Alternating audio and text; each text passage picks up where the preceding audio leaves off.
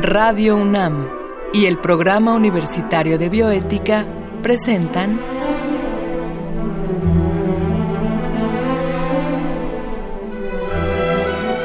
El Árbol de las Ideas. Arte, ciencia y filosofía para la vida. Con Paulina Rivero Weber.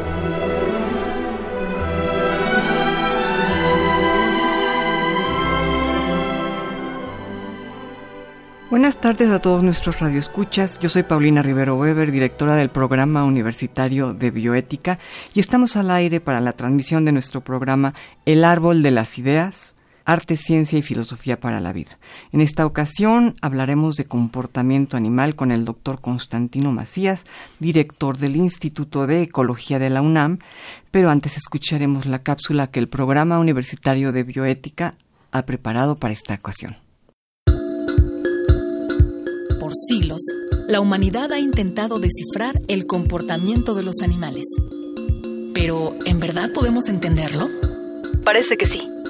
Al menos este es el objetivo de la etología, que es la ciencia que estudia el comportamiento de los animales en su medio natural. Lo que olvidamos frecuentemente es que los seres humanos somos animales que pertenecen a la familia de los grandes simios. Nuestros parientes más cercanos son el gorila, el orangután, el bonobo y el chimpancé. Mientras más entendamos el comportamiento animal, mejor entenderemos el nuestro.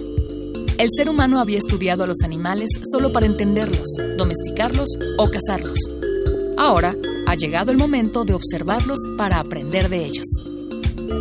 Darwin creía que el comportamiento es una adaptación importante de los seres vivos. Comportarse de una y no de otra manera en determinadas circunstancias incrementa la posibilidad del éxito reproductivo y de este éxito depende la supervivencia de la especie. En 1872, Darwin publicó su libro La expresión de las emociones en el hombre y en los animales. Ahí, el científico aborda la relación entre los mecanismos de selección natural y el comportamiento animal. Una de sus observaciones es que las expresiones faciales humanas tienen su contrapartida en otros primates, pero no siempre cumplen con las mismas funciones. La sonrisa, por ejemplo, siempre es percibida entre los humanos como un signo de simpatía. Sin embargo, algo diferente ocurre con los chimpancés. Ese gesto puede en efecto denotar simpatía, pero otras veces se trata de una expresión de miedo es necesario conocer las sutiles pero fundamentales diferencias para identificar una verdadera sonrisa de chimpancé. Para ellos, la sonrisa se presenta en el contexto de juego y muestran entonces solo los dientes de la mandíbula inferior. Como decíamos, la etología se caracteriza por estudiar a los animales en su medio natural. Los primatólogos, por ejemplo, han pasado décadas siguiendo a poblaciones de animales a lo largo de sus vidas Así han podido conocer a detalle las razones que explican su comportamiento. Gracias a los primatólogos, sabemos ahora que otro de nuestros parecidos con los grandes simios se encuentra en la importancia que le damos a la resolución de conflictos. Las ciencias sociales han estudiado el modo de construir una cultura de paz basada en la no violencia. Para muchos, la sorpresa ha sido encontrar ejemplos de esa misma cultura entre los bonobos. Por siglos, los bonobos fueron vistos tan solo como chimpancés pigmeos de cara negra y cuerpo pequeño. Los primatólogos fueron los primeros en darse cuenta de que los bonobos eran pacifistas natos. Para estos grandes simios, el sexo es fundamental. Ellos resuelven una buena parte de sus problemas por medio de las relaciones sexuales. Las tienen con conocidos y desconocidos, para socializar y para evitar conflictos grupales. El primatólogo Franz de Waal dice que la sociedad bonobo es un matriarcado pacifista. Las relaciones sexuales entre hembras son de lo más común. El contraste es más notorio con los chimpancés, quienes son mucho más agresivos con su propia especie. Dicho descubrimiento ha llevado a Val a sostener que la violencia humana es similar a la del chimpancé, en la misma medida en que su afectividad lo es a la del bonobo. El contexto ecológico es otro de los factores que influyen en el comportamiento animal, los monos, por ejemplo, son altamente sociales. Cuando están aislados en condiciones de cautiverio, no poseen los conocimientos que sus familias les habrían enseñado en libertad. Para un animal, la vida en cautiverio es peligrosa. Por este motivo, los centros de rehabilitación de primates intentan enseñarles cómo alimentarse a sí mismos e incluso cómo trepar a los árboles. Entre los diversos estudios sobre el comportamiento de los animales, los peces han recibido mucha atención. En su obra Sobre la agresión, el pretendido mal de 1963, Conrad Lorenz cuenta la historia de un pez descerebrado. Lorenz es considerado el padre de la etología. Se interesó por el comportamiento de estos animales ante el peligro y escribió sobre los peces que forman bancos o cardúmenes. Según el etólogo, la formación de multitudes anónimas que implica la agrupación de unos con otros es la forma más antigua de la sociedad. De este modo, los peces comunican su miedo a los demás. Entre más individuos haya en un cardumen, mayor será su instinto gregario. Aquí entra la historia del pez descerebrado. Lorenz cuenta que Erich von Holst, un etólogo alemán, le quitó a un pez gobio la porción del cerebro en la que se hallan las reacciones de adhesión al banco. El gobio comía y nadaba como los demás peces, pero no lo seguía ni le importaba permanecer en el cardumen. ¿Cuál fue la reacción del banco de gobios? La determinación e independencia del pez descerebrado lo convirtieron en el líder. Todo el banco empezó a seguirlo. Sin embargo, no es difícil imaginar lo que le puede suceder a un cardumen en estas circunstancias la imagen del gobio descerebrado ha quedado como un icono de cualquier sociedad capaz de seguir a un líder tan determinado y decidido como ignorante. Los animales son un espejo de nuestras virtudes y defectos. Lo han intuido desde hace milenios los escritores de fábulas. Todos somos parte del reino animal. Les decía yo que estamos con el doctor Constantino Macías, quien es licenciado y maestro en biología por la Facultad de Ciencias de la UNAM y doctor por la Universidad de East Anglia. Eh, es también jefe del laboratorio de conducta animal del mismo instituto del cual es director, el Instituto de Ecología. Y bueno, el doctor Macías se dedica obviamente al estudio del comportamiento animal. Constantino, gracias por aceptar esta invitación del programa. No, al contrario, muchas gracias por invitarme. Me gustaría que nos platicaras un poco en qué consiste tu trabajo. Estaba, estaba yo comentando, pues eres jefe del laboratorio de conducta animal. ¿En, qué consiste tu trabajo? En, realidad yo eh, estudio cómo los organismos, cómo los animales se ajustan al ambiente desde el punto de vista de su conducta. Eh, en, en, el laboratorio estudiamos varias cosas. En realidad el fundador del laboratorio es un británico que después estudió psicología animal y que estudia cómo ciertos pájaros marinos se las arreglan para decidir cuántos hijos tener. Como sabemos, por ejemplo, eh, cuando hay eh, condiciones buenas en el ambiente, los pájaros pueden tener cierto número de críos, pero cuando las condiciones se deterioran, no pueden alimentar a tantos. Y muchas veces no pueden saber con anticipación a cuántos van a poder sacar. Lo que hace la mayoría de las aves es eh, hacer una apuesta, poner tantos huevos como críos podrían sacar en un buen año, y luego los eliminan. O sea, tienen planificación familiar las aves. Pues no, planifican a la alta. Dicen, bueno, en un buen año podríamos sacar tres pollos, entonces ponen tres huevos. Pero si resulta que el año no es bueno, ellos también ponen las condiciones para reducir el número de pollos. ¿Y cómo es esto? ¿Cómo, ¿Cómo es esto de que ponen las condiciones? Digamos, ¿se quedan con un solo huevo? En, en realidad, las condiciones las ponen haciendo que de origen los pollos sean de diferente tamaño. Por ejemplo, empiezan a incubar desde que ponen el primer huevo. A los cinco días ponen el segundo huevo, pero el primero ya lleva cinco días eh, siendo incubado y así. De tal manera que cuando nacen, si el primer pollo que nació tiene hambre, quiere decir no está bien alimentado, o sea que es un mal año, ese pollo va a ser muy agresivo con sus hermanos, ah, al grado de eliminarlos. De, de claro y, eso es muy interesante porque los padres no, no toman la decisión, la toma el crío, en este sistema en particular, pero ha llevado años de investigación saber cómo se maneja eh, la situación para que en lugar de que se pierda toda la nidada porque a nadie le alcanza, alcance por lo menos para sacar a uno o dos críos. Claro. En ese sentido, digamos, sería como la agresión empleada para sobrevivir. Sí, es exactamente eso. Y eso es lo que mayoritariamente estudia eh, el doctor Drummond, que, que, fue mi maestro inicialmente y que sigue siendo pues este, un investigador muy activo. Y después eh, hemos seguido trabajando otras áreas. Yo he estudiado sobre todo selección sexual en peces. En peces. Sí. La selección sexual es, el proceso que hace que algunos animales sean muy llamativos, con mm, estructuras que parecería que les estorban. El ejemplo clásico que todo el mundo eh, le viene a la cabeza eh, cuando hablamos de esto es, el pavo real. El pavo real es justo lo que estaba pensando. Sí, los machos tienen unas colas gigantescas que no les sirven para volar, no les sirven para escapar de depredadores, no les sirven para buscar comida. Son un estorbo. Seguramente les estorban al escapar de algún tigre o algo. Pero a las hembras les gustan. Claro. Y las hembras no tienen esas colas.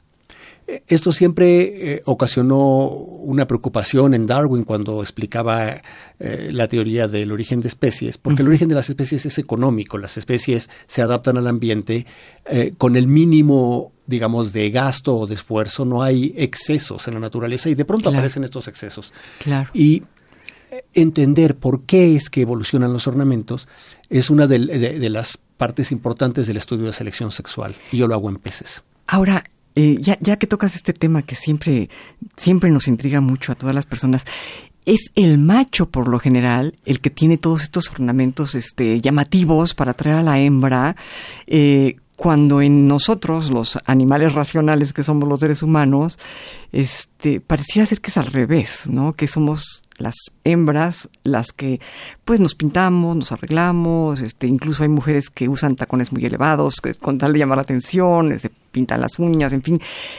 ¿Cómo, cómo, ¿Qué pasó ahí? ¿En qué, ¿Cómo se dio este cambio? ¿O, o no es únicamente el macho el que, el que eh, llama la atención de la hembra? Más bien esto último. La, la explicación, tratando de ser lo menos técnico posible, tiene que ver con cómo nos reproducimos.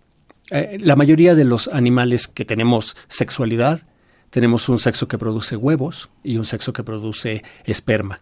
Los huevos tienen muchos recursos, pero muy poca movilidad.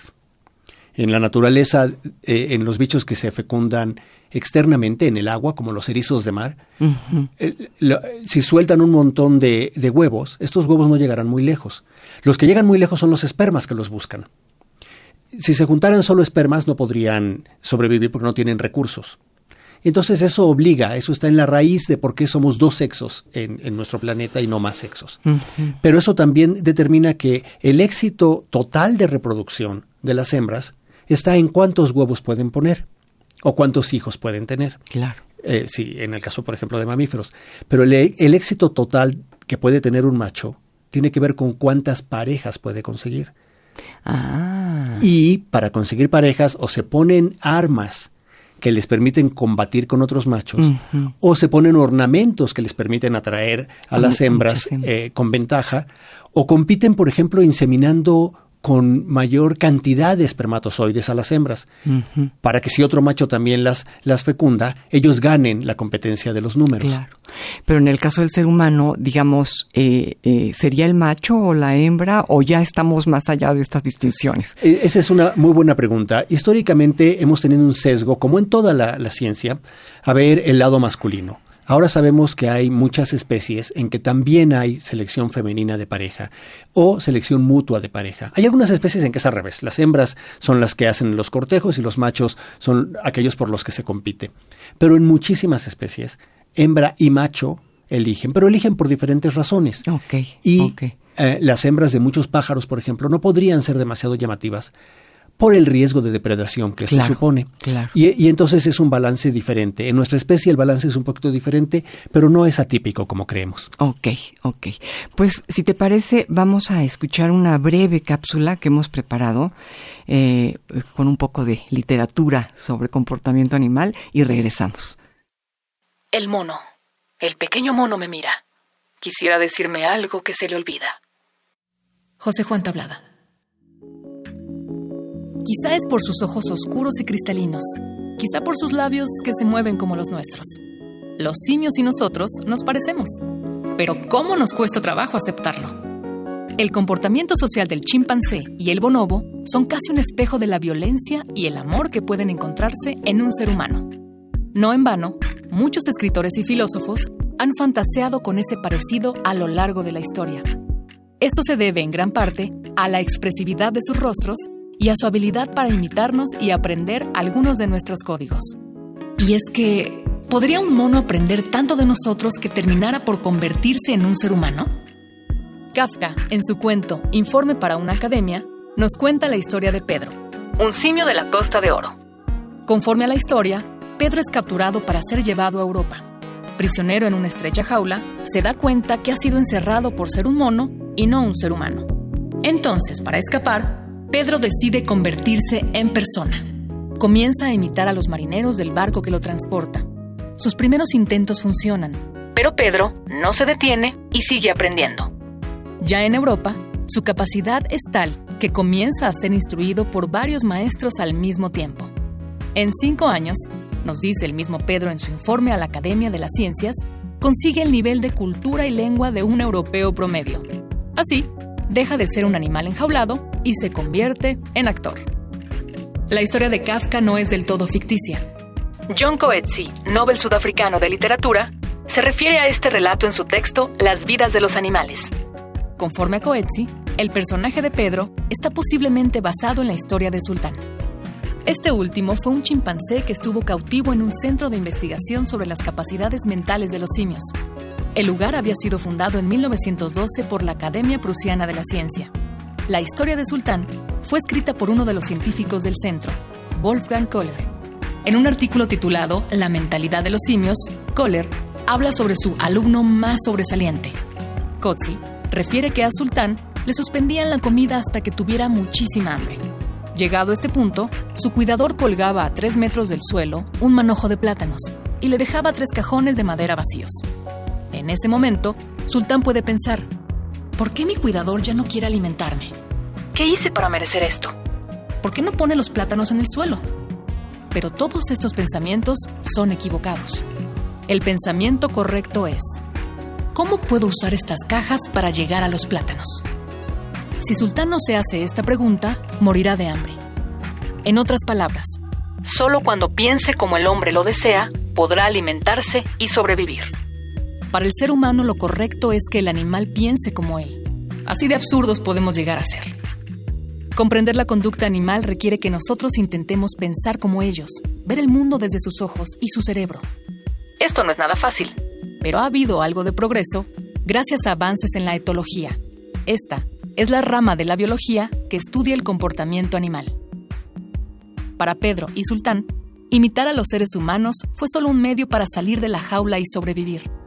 La paradoja es que al lograrlo, entraron a otra forma de cautiverio, a la jaula del peor depredador de la historia natural, el ser humano.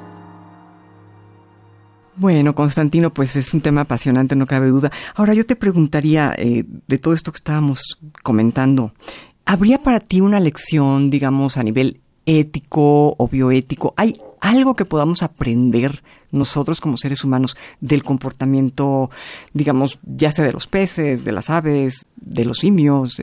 En, realidad no, creo que es una trampa en la que podemos caer muy fácilmente y, solemos caer muy fácilmente. Eh, por ejemplo, eh, eh, si una sociedad discute si debe haber derecho al matrimonio unisexual, digamos al matrimonio gay, no faltan los que dicen que es antinatura. Ajá.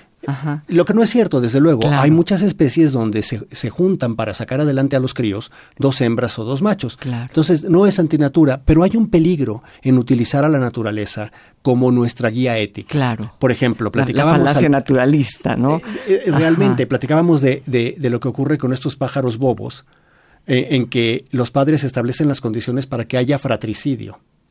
Claramente no vamos a utilizar ese sistema como nuestra guía ética.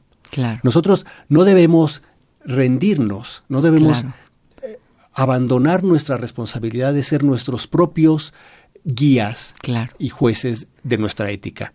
Pero lo que, lo que sí puede ocurrir es que nos demos cuenta que los organismos son, en, en muchos de los casos los animales tienen capacidades, al menos fisiológicas, probablemente conductuales de sentir el mismo tipo de sufrimientos que sentimos nosotros. Claro. Eso sí nos obliga, el conocer cómo se comportan los animales, sí nos obliga a actuar éticamente para con ellos. Claro. Claro, saber que son seres, eh, como, como dicen los budistas, y, y para mi sorpresa, Darwin llegó a usar la palabra, ¿no? Seres sintientes, ¿no?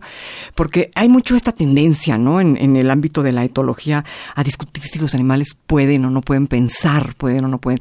Y, y en última instancia, bueno, piensen o no piensen, son seres que sienten, ¿no? Que sienten dolor y, y, eso nos obliga a no causarles dolor, ¿no? Lo, lo, ha resumido bastante bien. En realidad, lo que nos importa es si sienten, si pueden sufrir y si está justificado que nosotros les infringamos tal dolor. Eh, respecto a pensar o no pensar, la mayoría de las capacidades que llamamos superiores de los humanos se encuentran en alguna medida en algún organismo en diferentes combinaciones. Y citabas a Darwin, Darwin estudió la conducta de las lombrices de tierra, entre otras razones para mostrar que hay una continuidad, que en las lombrices podemos encontrar un primordio del tipo de conductas que después vemos en organismos, incluso en nosotros, de, reacciones de miedo, reacciones de, de, para aparearse, etcétera. Entonces, los primordios de cualquier capacidad que, de las que llamamos superiores, que nos definen como humanos, en realidad no nos son propios, están en, en, otros, en otros animales en diferentes combinaciones. Ahora, en ese sentido, eh, yo he insistido mucho, no sé tú qué pienses, en que eh, la, biología, la etología, ha venido a cambiar la ética. y en ese sentido la filosofía. Esto es, finalmente, antes se hacía filosofía sin tener todos los conocimientos sobre biología que hoy se pueden tener, ¿no? Entonces, yo considero que no podemos seguir filosofando igual cuando sabemos, por ejemplo, esto que tú dices, ¿no? Que un animal tiene eh, la misma forma de sentir el dolor o una forma similar de sentir el dolor a, a, como la tenemos los seres humanos. ¿no? Son conocimientos que la biología han, venido a dar a la filosofía y me parece muy difícil filosofar a espaldas de la biología hoy en día. ¿no? Creo, que tenemos dos razones para, para hacerlo. una, desde luego, es lo que dices. Hemos, hemos aprendido que, que los animales, la mayoría de los atributos de nuestro sistema nervioso, de nuestras capacidades intelectuales, se encuentran en primordio en los organismos. Pero, también primordio, digamos, quiere decir eh, en un primer estado, una cosa así. En, diferentes niveles de desarrollo. Ah, yo, yo, yo creo, por ejemplo, que, eh, sin que sea fácil de demostrar, que muchos animales son conscientes de sí mismos en tanto que individuos. Eh, esto se percatan de que son diferentes del otro. Un chimpancé se percata de que es diferente de otro chimpancé. Diseñar los experimentos que lo demuestren es difícil. Pero hasta donde hemos podido ver, parece que es el caso. El otro punto que es muy importante es reconocernos como animales. Y yo creo que la filosofía históricamente partió de, de una eh, disyunción entre el humano y el resto de los animales. Como si no fuéramos animales. Y seguimos hablando de eso, el hombre y los animales. Bueno, el hombre es un animal. Claro. Y no hay realmente estructuras que, fisiológicas o procesos que no encontremos en otros organismos y siguen nosotros. Y nos cuesta mucho trabajo como en, general al ser humano, ¿no? Mucho trabajo aceptar la animalidad que nos es inherente, ¿no?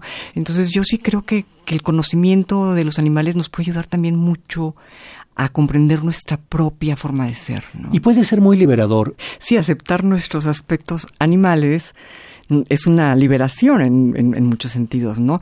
Constantino, vamos, si te parece, a una última cápsula muy breve que precisamente toca estos aspectos de, de bueno, cómo el animal finalmente es un ser animado, que tiene ánima, etcétera, ¿no? Y regresamos a nuestra charla. ¿Sabías que la palabra animal viene del latín anima, de donde surgió también el vocablo alma? Este es un dato curioso, pues muchas personas creen que el ser humano tiene alma, es decir, ánima, y al mismo tiempo no creen que sea un animal. ¿Es posible un animal sin ánima? ¿Un ánima sin animal? Por mucho tiempo, el ser humano se ha sentido aislado, como una especie superior a todas las que habitan el planeta. A esta actitud se le conoce como antropocentrismo. Esto es, poner al centro de todo al antropos, al ser humano. En la actualidad, el antropocentrismo está siendo duramente cuestionado. ¿Por qué somos superiores los seres humanos? Algunos consideran que lo somos por tener un lenguaje. Sin embargo, los demás animales tienen otro tipo de lenguaje, mismo que no podremos entender jamás si no lo intentamos. El ser humano supera sin duda al resto de los animales en su capacidad para razonar de modo argumental. Pero, ¿eso nos hace superiores? Y de ser así, ¿Por qué no hemos sido capaces de vivir sin destruir nuestro planeta, nuestro propio hogar? ¿Somos superiores en verdad al resto de los animales? ¿O solo somos diferentes? ¿No exigen estas ideas que renovemos nuestro respeto hacia la vida de los animales? Bueno, Constantino, yo creo que podría yo continuar platicando contigo horas, son temas maravillosos, pero pues sí, el tiempo se nos acaba. Y yo te decía esto respecto al animal, a mí me llama mucho la atención que eh, animal y ánima finalmente se refiere a un ser animado, ¿no? Y, de la palabra ánima se deriva nuestra palabra alma. Y, y cómo finalmente pretendemos negarle eh, eh, su ser animado y digno de alma, entre comillas, este, eh, al animal, ¿no? Eh, más, no, no hablando en un contexto religioso, sino en un contexto de, de valores, ¿no? ¿Qué es lo que ha ocasionado, digamos, este desdén, ¿no? Que si hablamos de humanismo, pareciera que es algo muy digno porque es humano, y si hablamos de animalismo, ya, ya suena feo porque es animal, cuando finalmente son dos ismos, uno humano y uno animal. ¿Qué, qué pasó ahí? ¿Cómo enfocas tú esta, esta cuestión? Yo, yo pienso que hay dos, dos explicaciones que se conjugan. Una de ellas tiene que ver con que eh, es una explicación biológica. En la realidad, los animales frecuentemente actúan en defensa de sus parientes de sus parientes cercanos. Claro. La, la, madre cuida al polluelo y los que pertenecen a un grupo de bisontes se cuidan de los lobos que los atacan, etcétera. Claro. Y, y, normalmente eh, hay, hay, la tendencia a cuidar más de los que son más nuestros parientes de los claro. que, que, de los que son menos nuestros parientes. Claro. Y con, en esa lógica cuidaremos más de cualquier humano que de un delfín. ¿sí? Es, es una cuestión de, que también tiene una raíz biológica. Pero hasta, creo que hay hasta otra. en eso somos animales. Hasta en eso somos ¿no? animales, exactamente. Eso. Pero hay tal vez otra razón, y es que el, el, el, mundo de las comunicaciones, sobre todo a partir del siglo XX, nos alejó de muchos aspectos de nuestra animalidad. Nosotros utilizamos desodorantes para, para obliterar la información química que transmitimos todo el tiempo. claro. Y, y, y, las películas no nos pasan los olores, excepto en El Mundo Feliz de Aldous Huxley. Eh, eh, entonces, eh, hemos sanitizado las relaciones humanas al punto de desanimalizarlas. Claro. Y yo creo que eso, sin culpar directamente a Hollywood, creo que sí nuestra, nuestra tendencia a creernos el mundo de la tele y de las películas también nos aleja de nuestra animalidad de cotidiana. Nuestra animalidad, Creo claro. que ambas cosas juegan un papel. Claro. Y, y, y, hemos tensado la cuerda, ¿no? Entre, entre una especie de bien absoluto y un mal absoluto. Y el bien absoluto le hemos puesto Dios, el mal absoluto demonio. Y pareciera que el animal se acerca más a ese lado negativo y nosotros más a un ser eh, todo bueno y todo este no, eh, completamente de acuerdo. El animal se acerca a ese eh, mal negativo, como, como, durante mucho tiempo y para muchas religiones aún ahora, la mujer era el lado negativo claro. y el lado más animal y demoníaco, claro. y el hombre el lado más claro. racional. Eh, es, es, un problema que hemos tenido en, en, en muchas civilizaciones y que creo que, que, parte de eso, de dejar de reconocernos como, como animales y tal vez también de alejarnos de los animales. La cultura urbana probablemente no es la mejor para mantenernos en contacto con los animales. Constantino, pues qué, qué, qué, maravilla platicar contigo. Ojalá no sea la, la primera y la última, sino la primera de muchas pláticas que podamos tener. Yo creo que son temas de una vigencia radical. El, hay un gran interés de la gente en estos temas y pues siempre escuchar a un experto como tú, pues es, es un honor. Te agradezco de veras mucho. No, muchas gracias a ti y, y sí, yo por supuesto estoy, soy materia dispuesta para charlar. Muchas contigo. gracias, Constantino. Pues bueno, nos despedimos de, de nuestro auditorio. Antes agradecemos, por supuesto, la producción de Marco Lubián y en controles técnicos muchas gracias a Susana Trejo. Escuchamos la voz de Gisela Ramírez en las cápsulas, cuyo guion en esta ocasión fue escrito por Janik Rojas, Andrea González, Paulina Bermúdez Landa y se despide de ustedes su servidora Paulina Rivero Weber.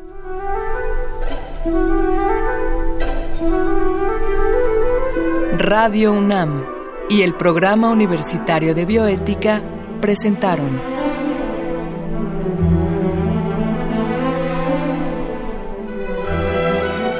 El Árbol de las Ideas. Arte, ciencia y filosofía para la vida. Con Paulina Rivero Weber.